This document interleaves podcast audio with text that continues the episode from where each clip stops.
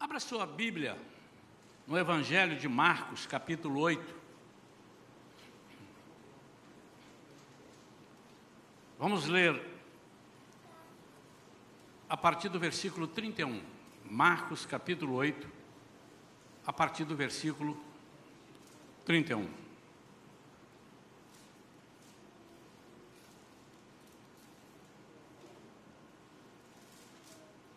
Então passou Jesus a ensinar-lhes que era imperioso que o filho do homem fosse vítima de muitos sofrimentos, viesse a ser rejeitado pelos líderes religiosos, pelos chefes dos sacerdotes e pelos mestres da lei. Então, fosse assassinado, para depois de três dias ressuscitar. E Jesus falou sobre esse assunto de maneira clara.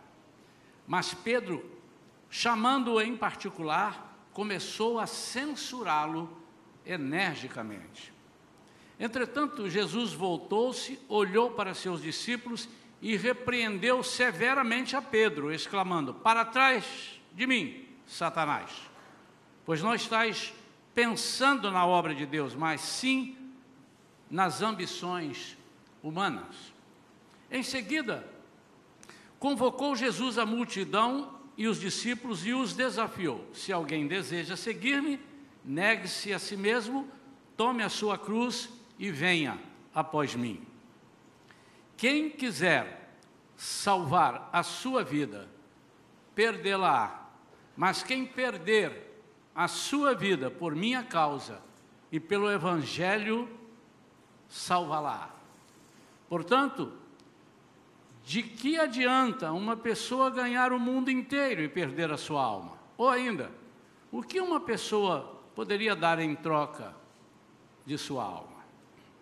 Assim sendo, numa época como esta, de incredulidade e perversidade, se alguém tiver vergonha de mim e dos meus ensinamentos, então o filho do homem quando voltar na glória do seu Pai, juntamente com os santos, com os santos anjos, também a essa pessoa não oferecerá honra.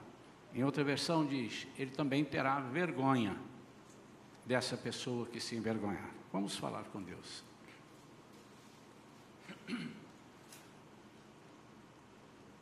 Pai querido, nós te suplicamos, Senhor, fala conosco. O Senhor nos deu alguma direção, mas agora nós esperamos que o Senhor fale através de nós.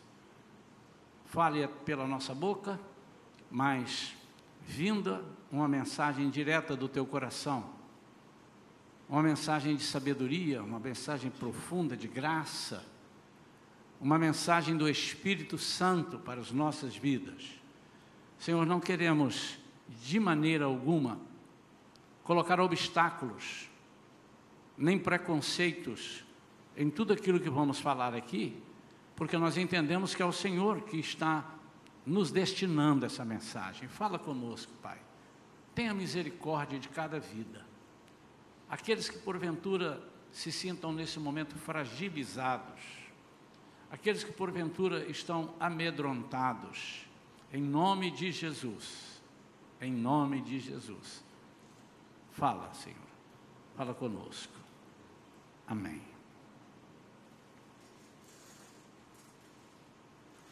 Recentemente, nós tivemos aqui na igreja irmãos jovens que fizeram vestibular e passaram. Né? Temos a Valentina ali, temos a Jéssica ali. E imagine se a situação fosse essa: olha, vocês vão fazer um vestibular de medicina, mas eu já quero adiantar isso, os professores dizendo, os, os mestres, os idealizadores dos vestibulares, vai ser uma barbada. Nós vamos fazer porque nós estamos precisando de médicos. Porque o nosso interesse é ter muito médico. O Brasil está precisando de médico. Então nós vamos fazer assim provas muito fáceis Aliás, eu até diria para vocês, nem precisem estudar muito. E para vocês ficarem mais tranquilos, tem 20 mil vagas para 15 mil pessoas. Essa que o cara que não passar também, né? Em 20 mil vagas para 15 mil pessoas. É mais vagas do que os próprios candidatos. E aí, chega aqui a Valentina e diz: Eu quero dar um testemunho. Essas 20 mil vagas, 15 mil, eu fui a última. E eu nem estudei. Será que ela viria aqui à frente fazer? Pastor Norma também. 20 mil vagas, 15 mil candidatos, você está se vangloriando de quê? E os professores já disseram, aqueles que aplicariam as provas, que seriam muito, muito fáceis as provas. Eu pergunto se você teria prazer de fazer medicina nesse sentido. Se você teria prazer de fazer advocacia, direito, se você teria prazer de fazer engenharia, qualquer que fosse o curso, eu te pergunto, seja sincero comigo. A menos que você diga assim, não, eu quero ter um diploma, eu quero ter alguma coisa para dizer que eu sou médico, para dizer que eu sou engenheiro, para dizer que eu sou advogado. Nesse caso, aí já valeria alguma coisa, né? Se bem que tem pessoas que nem precisam fazer o curso, já vai lá e compram um diploma, há pessoas aí que e, e vendem, e não podem vender, mas vendem, enfim. Eu comparo O seguir a Cristo, e por isso nós colocamos o título dessa mensagem de A Difícil Vida Cristã. E ela só é espetacular para nós porque ela é difícil. Agora, diga o contrário. Nós temos 20 mil candidatos e 5 vagas. E você passa, ainda que seja em quinto lugar. Você é um dos cinco escolhidos nesses 20 mil candidatos. Você vai colocar, você vai botar em todas as redes sociais, você vai proclamar, você vai pular, os seus pais vão falar assim: conhece meu filho? é assim, eu falaria. Passou em quinto. Mas quinto, quinto entre 20 mil. Nunca a gente diria passou em último lugar, né? passou só em quinto, em 20 mil. Então, eu queria fazer uma comparação para os irmãos para que nós nos situemos onde nós estamos e onde estamos indo, onde estamos caminhando, para onde estamos indo e o que, que nos espera. Porque é necessário que nós saibamos. Há coisas que Deus não nos permite saber, porque Ele sabe que se nós vamos, se soubermos antes, nós vamos amarelar. Mas há coisas que nós precisamos saber. Para quê? Para que nós lutemos. Voltemos ao vestibular. Olha, nós queremos dizer que esse vestibular vai ser o mais difícil do século. Aliás, nunca houve um vestibular tão difícil quanto esse. E eu queria dizer, se você pretende ser médico, se você pretende ser engenheiro, se você pretende ser... Você trate de estudar 36 horas por dia. Não, mas só tem 24. Eu não sei, você vai dar um jeito. Você tem que estudar, você tem que abrir mão de tudo porque se você realmente deseja aquilo, você tem que se esforçar. E aquele que quer ser um médico, aquele que quer ser um engenheiro, aquele que quer se formar alguma coisa, ter uma profissão, ele há de se esforçar. E tudo que ele fizer, ele fará com alegria. Porque a cada passo que ele conquista, cada, cada, cada degrau que ele sobe, ele vai dizer: puxa vida, foi difícil, mas eu consegui. Isso na vida humana. Tem um ditado que diz que tudo que é fácil não tem valor, não é isso?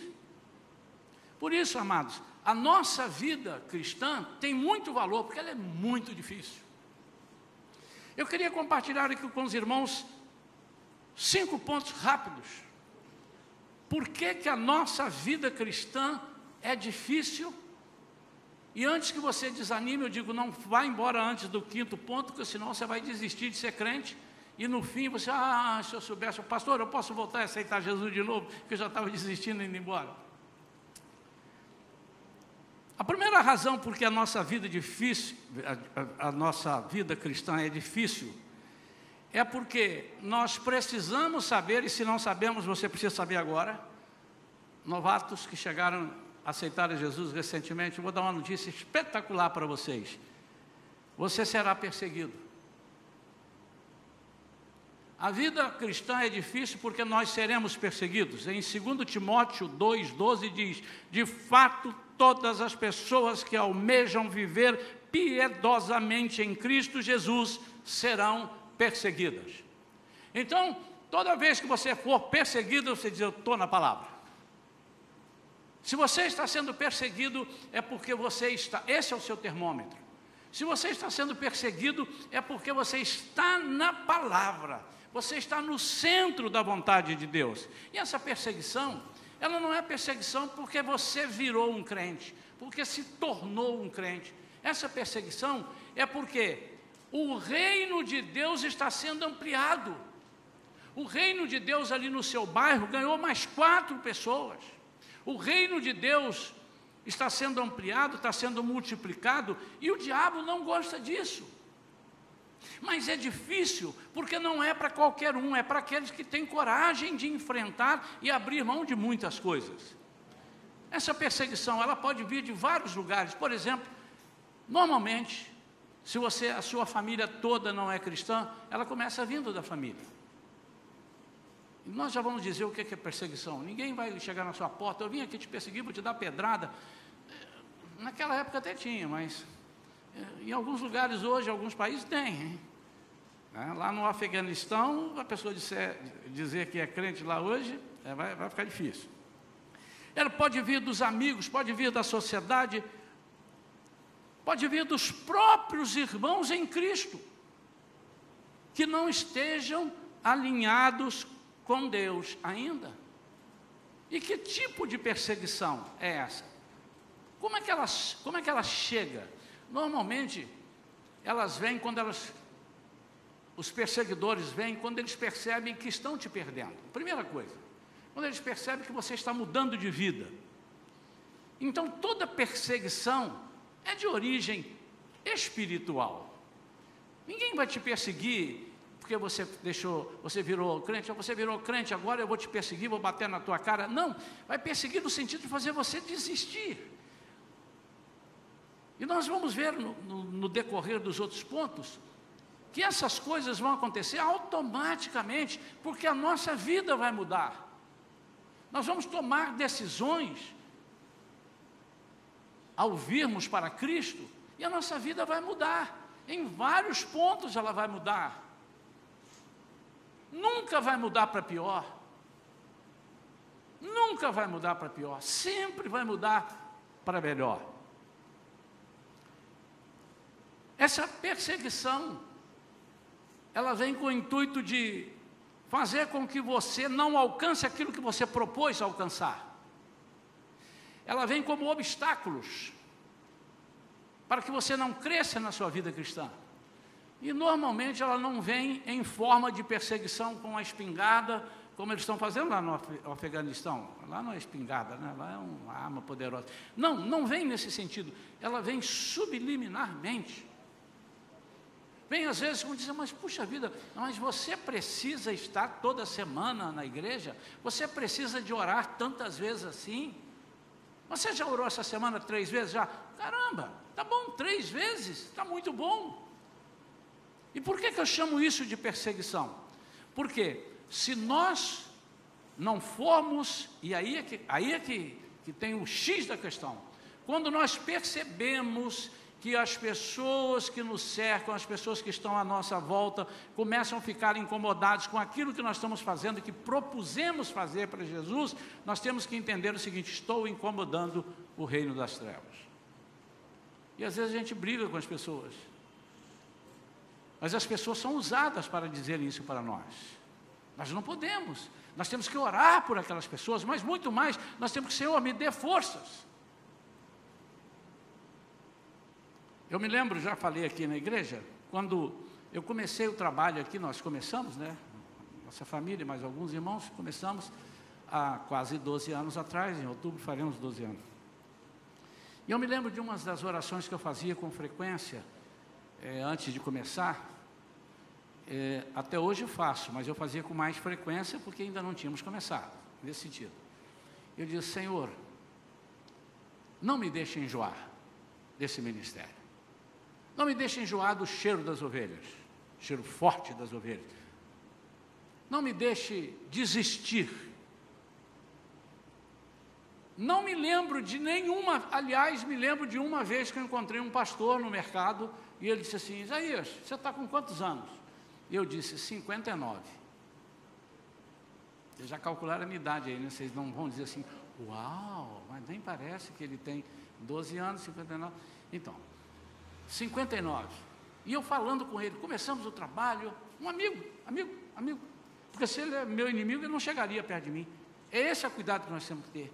Uma pessoa que tranquilamente eu chamaria para pregar aqui. Já o chamei uma vez, ele não pôde vir, mas não está fora de cogitação. Olha a sutileza do inimigo. E ele ficou olhando e eu falando com ele dos projetos. Me lembro, ele encostou a mão assim numa das prateleiras do mercado, ficou me olhando e rindo assim para mim. Por que, que você está rindo? Aí ele me perguntou: quantos anos você tem? Eu digo: 59. Estava começando o trabalho. ele riu assim. Legal, legal ver assim. Ele, ele, é, ele é mais novo do que eu. Legal, legal ver você assim com tanta empolgação. Espero que você esteja certo, mas você cuidado, você vai ver que o negócio não é tão assim como você está imaginando. Isso é o quê? Isso é uma perseguição. Isso é uma, é uma forma, não de me derrubar, mas de dizer, coitadinho de você.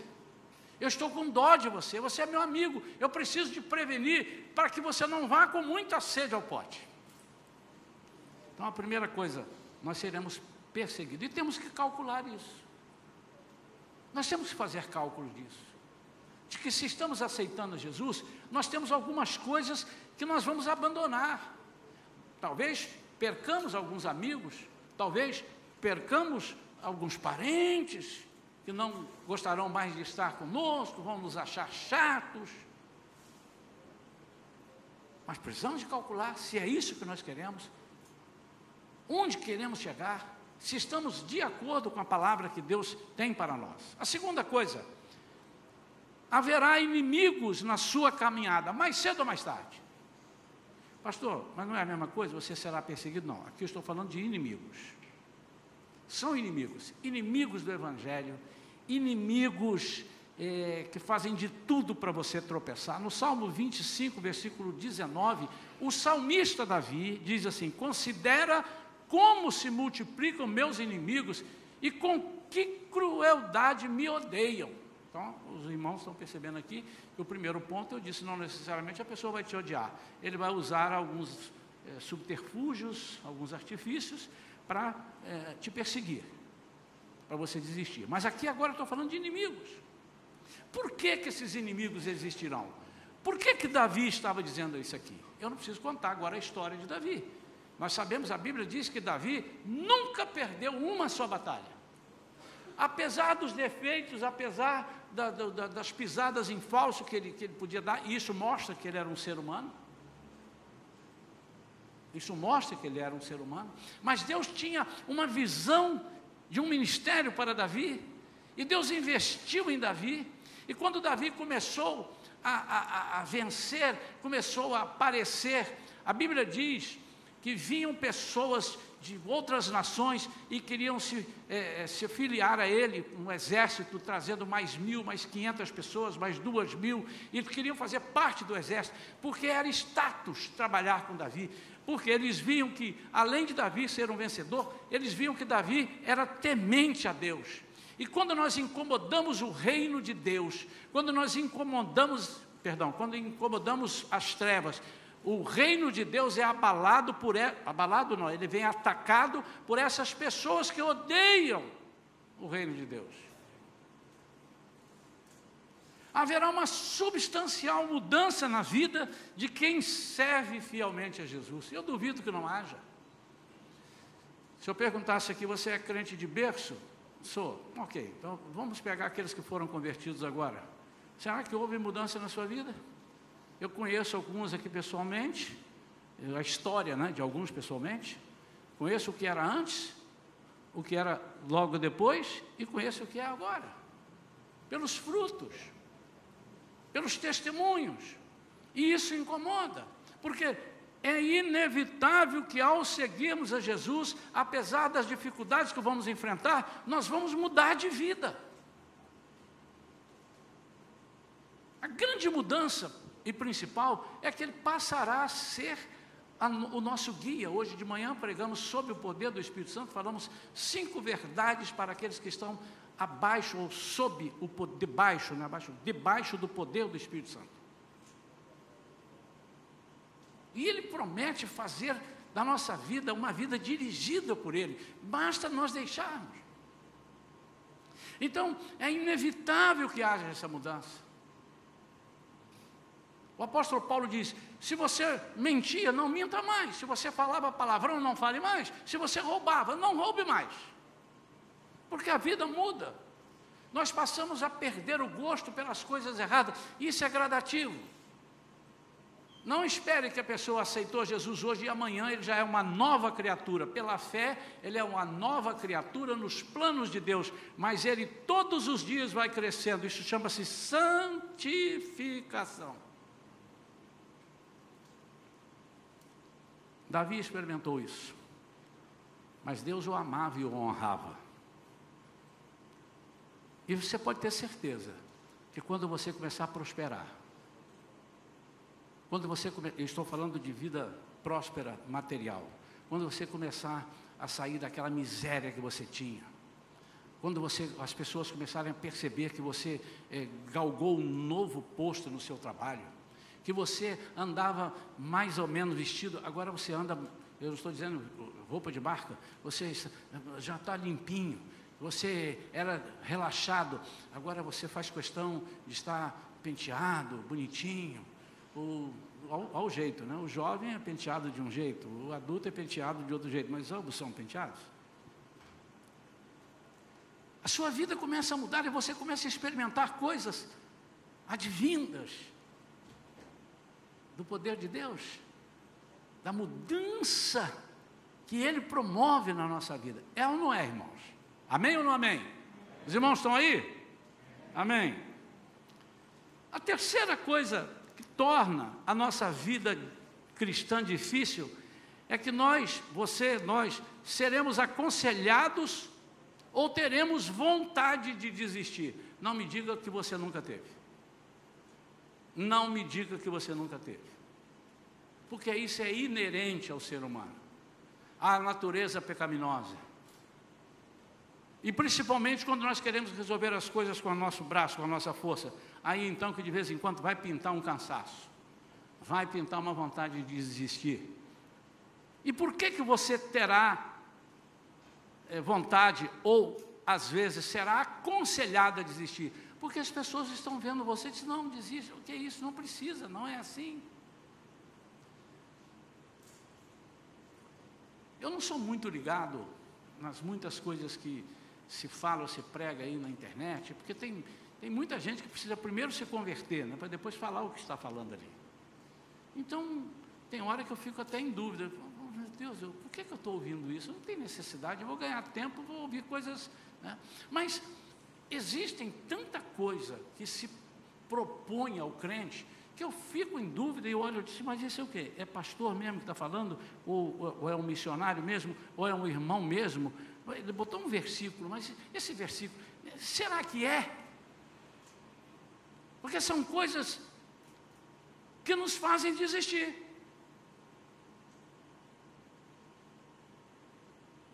São pessoas que muitas vezes vêm com o intuito de dizer: eu, eu, eu quero te ajudar. Não, não caminhe mais, não faça isso, não há necessidade.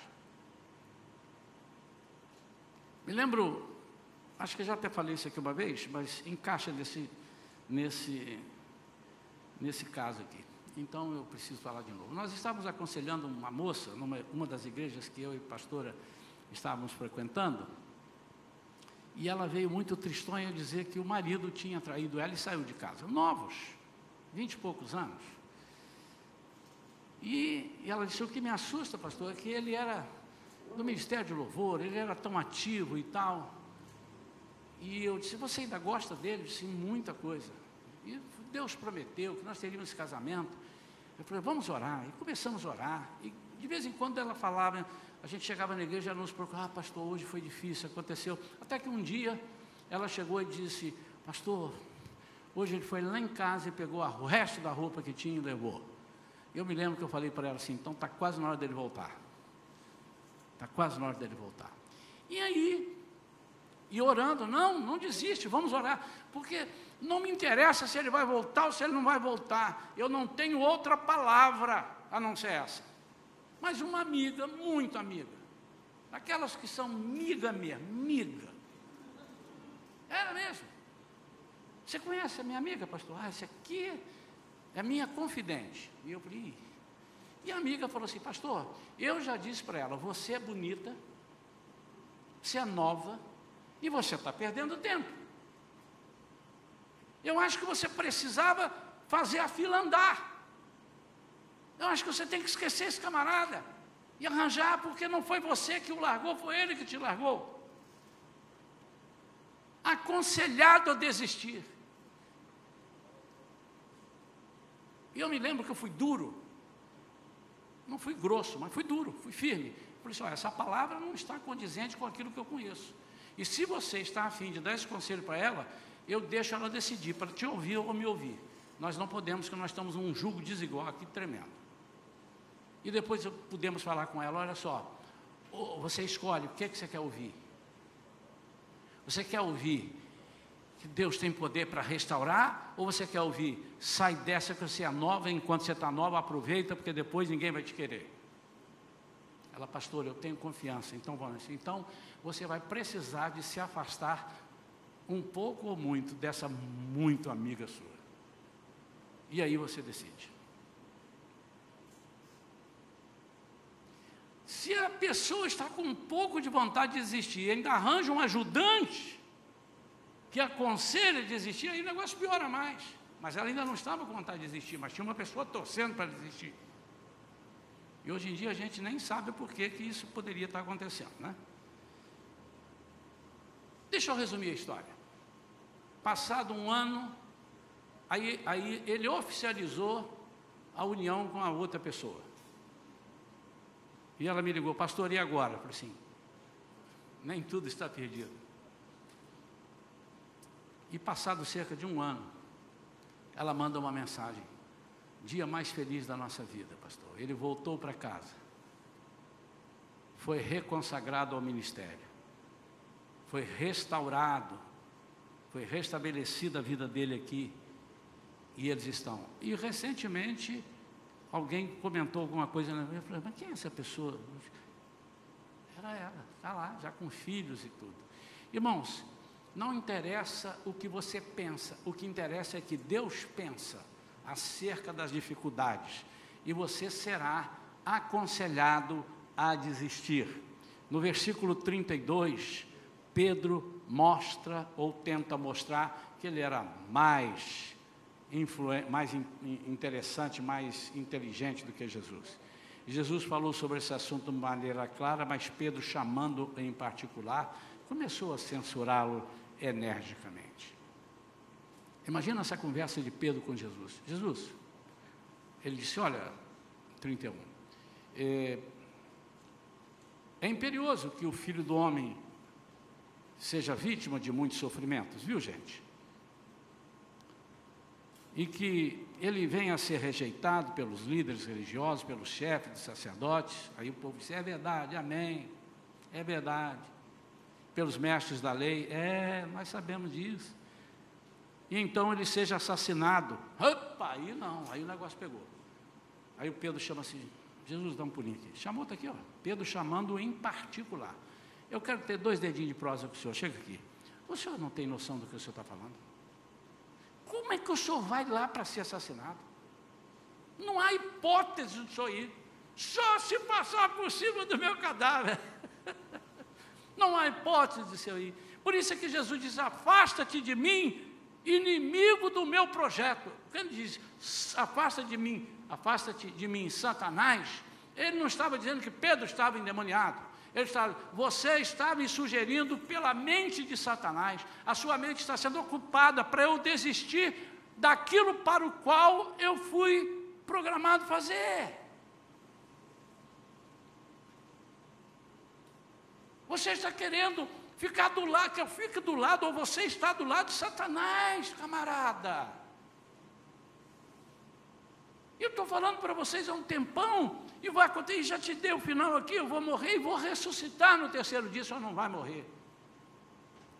Amados, há momentos na nossa vida que nós precisamos de passar por um sacrifício, não esse sacrifício humano, não esse tipo de sacrifício, mas sacrifício da carne, sacrifício que, que envolva o lado espiritual onde nós vamos abrir mão ou precisamos abrir mão de alguma coisa para que o Espírito aflore na nossa vida, para que nós enxerguemos e conheçamos o sobrenatural de Deus. Eu esperava ouvir um amém agora bem grande.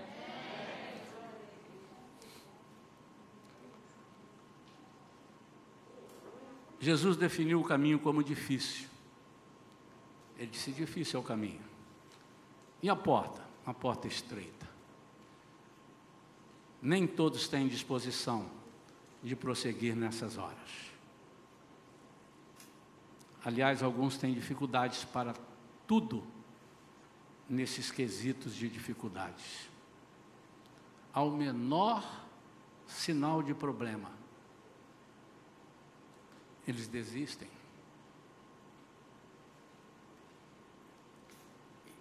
E seguir a Jesus não não se refere apenas ser crente em Jesus. Seguir a Jesus é ter a sua vida em tudo que você faz em Jesus. O seu casamento em Jesus. O seu trabalho em Jesus. As suas amizades em Jesus. Você está seguindo a Jesus. E servir a Jesus significa ter muita coragem de enfrentar o contrário, de enfrentar essas perseguições, de enfrentar palavras que são contrárias àquilo que Jesus está programando para você. A quarta e penúltima verdade da difícil vida cristã é que não estaremos isentos de sofrimento. Houve uma época aí que era um status muito grande ser crente, cristão. A pessoa diz: Eu vou ser cristão, eu não vou mais ter problema. Eu vou ser cristão, eu vou estar imune a todo tipo de perseguição ou sofrimento. Não, é o contrário, exatamente o contrário. A perseguição começa no dia que você decide servir a Cristo. Mas não se assuste, porque o Senhor nunca deixou de dizer que nós estaríamos sozinhos. Ao contrário, ele sempre fez questão de dizer que nós estaríamos acompanhados dele. Em Atos 20, 22 e 23, o apóstolo Paulo diz assim: olha só o que, que o apóstolo Paulo diz. Se há um camarada que, que sofreu, foi esse camarada. Agora, pois, compelido pelo Espírito Santo, estou seguindo para Jerusalém desconhecendo o que ali me sucederá. Sei, no entanto, que em todas as cidades o Espírito Santo me previne que prisões e sofrimentos estão preparados para mim. Uau. Pastor, não quero ser crente, não, esse negócio é muito difícil. Mas eu não acabei. Mas Jesus nos assegura: Mas eu estarei permanentemente convosco até o fim dos tempos. Mateus 28, 20. Isso faz uma diferença absurda. Isso faz uma diferença absurda. Eu não sei o que você prefere. Se você prefere ficar sem nenhuma perseguição, mas sozinho, sem ter a quem recorrer, ou se você prefere estar em lutas, sabendo que em todas elas o Senhor estará contigo. Eu prefiro a segunda hipótese. E ele garante isso por uma razão simples que Ele quer que nós estejamos com Ele um dia, morando com Ele. Então Ele não pode nos deixar à deriva, porque Ele sabe que se Ele nos deixar à deriva, nós não iremos morar com Ele, nós não iremos aguentar. Então, essa vida cristã não é uma vida de um céu, um céu de brigadeiro, de um mar de rosas. Não, é uma vida de vitórias. E porque é de vitórias, é uma vida de lutas, irmãos. Por que, que eu estou pregando isso hoje? porque nós estamos vivendo tempos difíceis. Por enquanto, muita gente está quietinha porque não foi afetada. Mas daqui a pouco poderá chegar alguém dizendo assim: Olha, não quero que você use Bíblia. Se eu vir você andando com Bíblia na rua, eu vou te tomar a Bíblia. E se eu vir a segunda vez, eu vou te prender. Nós estamos caminhando para tempos difíceis. Não estou falando de governantes, estou falando do diabo. E é ele que influencia as pessoas.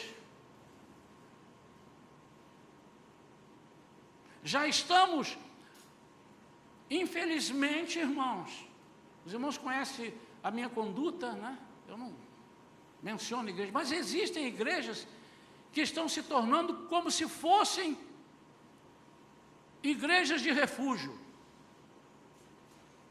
Aquele que não aguenta, aquele que não, não, não, não, aguenta ficar sem, sem pecar, aquele que não gosta disso, aquele que não gosta, aquele que quer um evangelho mais light, aquele que diz que tudo bem, mas depende do meu jeito, vem para aqui, que aqui nós aceitamos você do jeito que você é. Nós aqui também aceitamos que você venha do jeito que você é, mas tal qual Jesus, que você não fique como veio, mas que melhore. Estamos vivendo esses tempos. E há pessoas que estão apostatando da fé.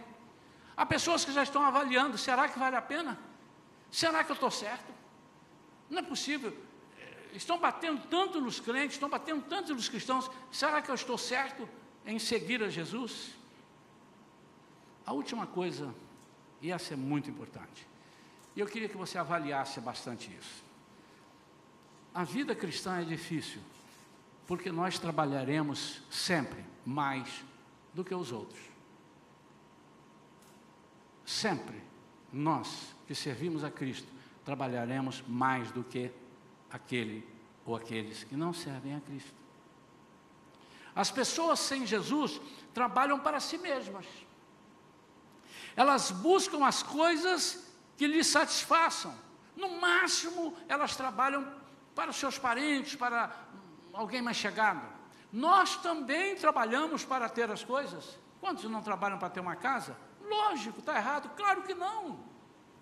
O negócio é você agarrar o seu coração nessa casa, porque ela não vai poder ir para o céu. Mas está certo, tenha. Quantos, quantas casas você pode ter? Pastor, eu posso ter quatro. Tenha quatro. E deixa uma comigo aí para eu usar. Quantos barcos você tem? Eu tenho dois. Me empresta um, irmão, porque eu não vou precisar de comprar. E você paga todos os impostos. Aliás, é bom você pensar nisso eu não, eu não quero ter dinheiro para comprar essas coisas, eu quero ser amigo de quem tenha, porque aí ele paga os impostos e tudo, bota gasolina e me chama para dar um passeio. Brincadeiras à parte. Não é errado você desejar todo ano fazer duas viagens para o exterior, você pode, faça. Faça. Não é errado você pensar em comprar três, quatro roupas por mês diferentes, mas não se esqueça daqueles que não têm. Não é disso que nós estamos falando. Eu estou dizendo que a vida é difícil para nós, porque além de termos que cuidar dessas coisas, nós temos que cuidar dos outros. Alguém um dia chegou e falou, pastor, eu não queria estar no teu lugar. Eu falei, assim, você nunca vai estar no meu lugar, porque o meu lugar é só meu. O seu é só seu. Você não pode ser igual a mim. Você imagina dois Isaías Mendes, bonitos aí na da terra? Ia ser um estrago, né? Não é nesse sentido. Você não pode, porque Deus me fez a mim e fez a você como obras-primas. Nós somos diferentes. Você não, mas eu não queria estar no seu lugar, pastor. De vez em quando as pessoas falam isso, não é um nem dois, é de vez em quando, porque é muito difícil. Mas é difícil para você, meu amado. Eu, por acaso, talvez esteja numa posição melhor um pouco, porque eu tenho vários amigos aqui, vários irmãos para me ajudarem. Nós estamos construindo a obra ali do banheiro, tem quatro valentes ali ajudando. Eu só chego às vezes assim, dou um palpite e tal. Não, pastor, deixa comigo, eu vejo aqui e tal. A mesma coisa no Ministério de Ação Social, as pessoas estão fazendo, eu participo, mas tem um monte de gente uh, ajudando. Mas que coisa difícil para mim e para você, como ovelhas de Cristo, como servos de Cristo. Nós temos que cuidar da nossa vida e temos que arranjar tempo para cuidar dos outros. Por isso que a vida cristã é difícil. Porque nós não estamos achando tempo para cuidar das pessoas. Pessoas estão morrendo sem salvação. Pessoas estão morrendo sem esperança nenhuma. E nós estamos farinha pouca, meu pirão, primeiro. Por isso é que a vida cristã é difícil. Porque Jesus não pediu para eu ter uma vida em minha, só minha, individual, pensar, eu ser, eh, pensar apenas em mim, em crescer. Sim, ele pode crescer, pode multiplicar, compre, empreenda, faça, e eu vou te abençoar. Quantos servos de Deus que eu conheço, e aqui nessa igreja tem vários, que são abençoados, são prósperos, aleluia, é Deus fazendo essas coisas, mas a nossa vida é difícil, porque além de fazermos isso que os ímpios fazem, nós temos que cuidar da vida dos outros, orando, orai uns pelos outros, repreendendo o inimigo na vida das pessoas, orando por cura, muitas vezes orando por um casamento, salvando casamentos, salvando através de Jesus, irmãos estão entendendo? É, pessoas é, recebem uma notícia de uma enfermidade e às vezes ficam muito tristes, e nós temos que atuar, porque nós somos corpo. A nossa vida cristã é uma vida difícil, por isso, porque além de ter que trabalhar, sair sete horas da manhã ou oito horas da manhã, nós temos que lembrar que pode ter, pode ter aqui alguém que precisa da minha ajuda. E eu preciso cuidar de vida. Mas além disso, pode ter alguém aí fora, pode ter não, tem muita gente aí fora que está pensando, se até dia 15 de setembro não resolver esse meu problema, eu vou dar um tiro na cabeça.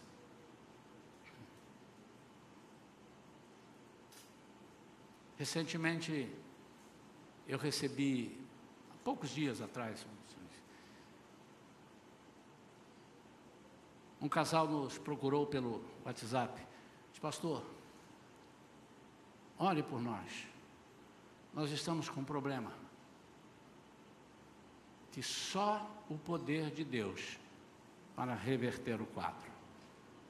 Nossa vida cristã é uma vida difícil. Imagino quando Jesus tomou conhecimento de que o seu primo, João Batista, tinha perdido a vida, cortaram-lhe a cabeça. Ele ficou todo triste. E ele se recolheu, foi para um canto, afastado.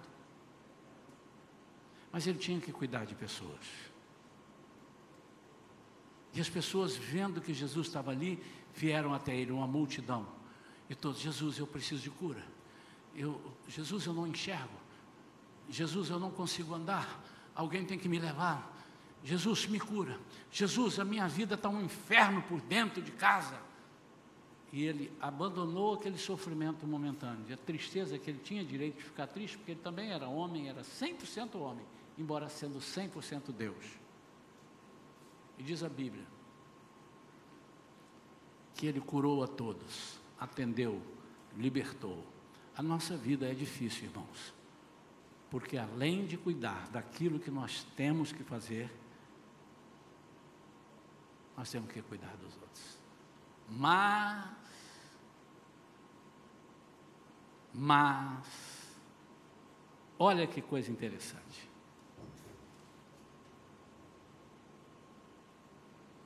Quem quiser pois, salvar a sua vida, perderá. Mas quem perder a sua vida, por amor, por minha causa e por amor do Evangelho, salva-la. E eu não entendia esse versículo, fui entender uns anos atrás. O que Jesus está dizendo aqui? Se você tentar ganhar só a sua vida e esquecer que eu preciso de você para ganhar outras, você vai perder a sua vida. Porque só eu posso cuidar da sua vida. E só você pode cuidar das outras vidas. Entende isso? Vamos lá. Quantos irmãos acham que Jesus voltará aqui para pregar o Evangelho antes do arrebatamento? Vai voltar? Vai voltar, irmãos? Não voltará. A quem pertence essa missão? Só nós podemos fazer isso. Agora, você tem um caso insolúvel, um caso que não tem solução para ele, seja de que ordem for. Quem resolve isso? Jesus, porque só Ele pode cuidar da sua vida. Quando nós invertemos esse processo e queremos cuidar daquilo que só Deus sabe fazer, e deixamos Deus fazer daquilo que só nós podemos fazer, que é pregar o Evangelho, as coisas não andam. Vamos alinhar? Coloca no lugar. Por isso que a nossa vida é difícil. Por que é difícil, pastor? Porque é difícil de eu compreender esse mistério. E não foi uma, não foram duas, não foram três, mas foram inúmeras vezes que eu vi, primeiro da minha vida, já vi, e vi na vida de outros, que enquanto as pessoas estavam orando por outros, eles precisando, Deus curava lá e resolvia também os problemas deles.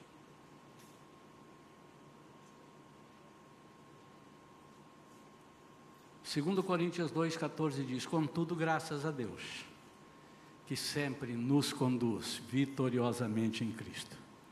E por nosso intermédio, exala em toda a parte o bom perfume do seu conhecimento.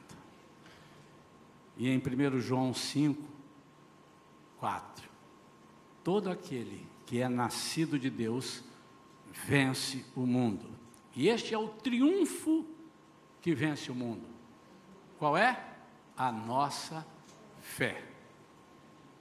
Esse é o triunfo que vence o mundo, a nossa fé. Eu quero orar nesse momento, para que a sua vida saia do estágio da reclamação e da murmuração e entre no estágio da conscientização de que é difícil, mas é possível. É difícil, mas é possível. Há tantas coisas difíceis que nós fazemos, irmãos, e só fazemos porque são difíceis. Porque nós queremos receber os louros da vitória, ou somos movimentados a elogios ou até a incentivos. Oh, muito bem, conseguiu. E nesta noite eu quero deixar essa palavra para a igreja, eu quero orar por você, para dizer assim: não importa o grau de dificuldade, o Senhor está conosco. Ai de nós, se nós não crermos nisso, diz o apóstolo Paulo, que nós somos os mais miseráveis dos homens.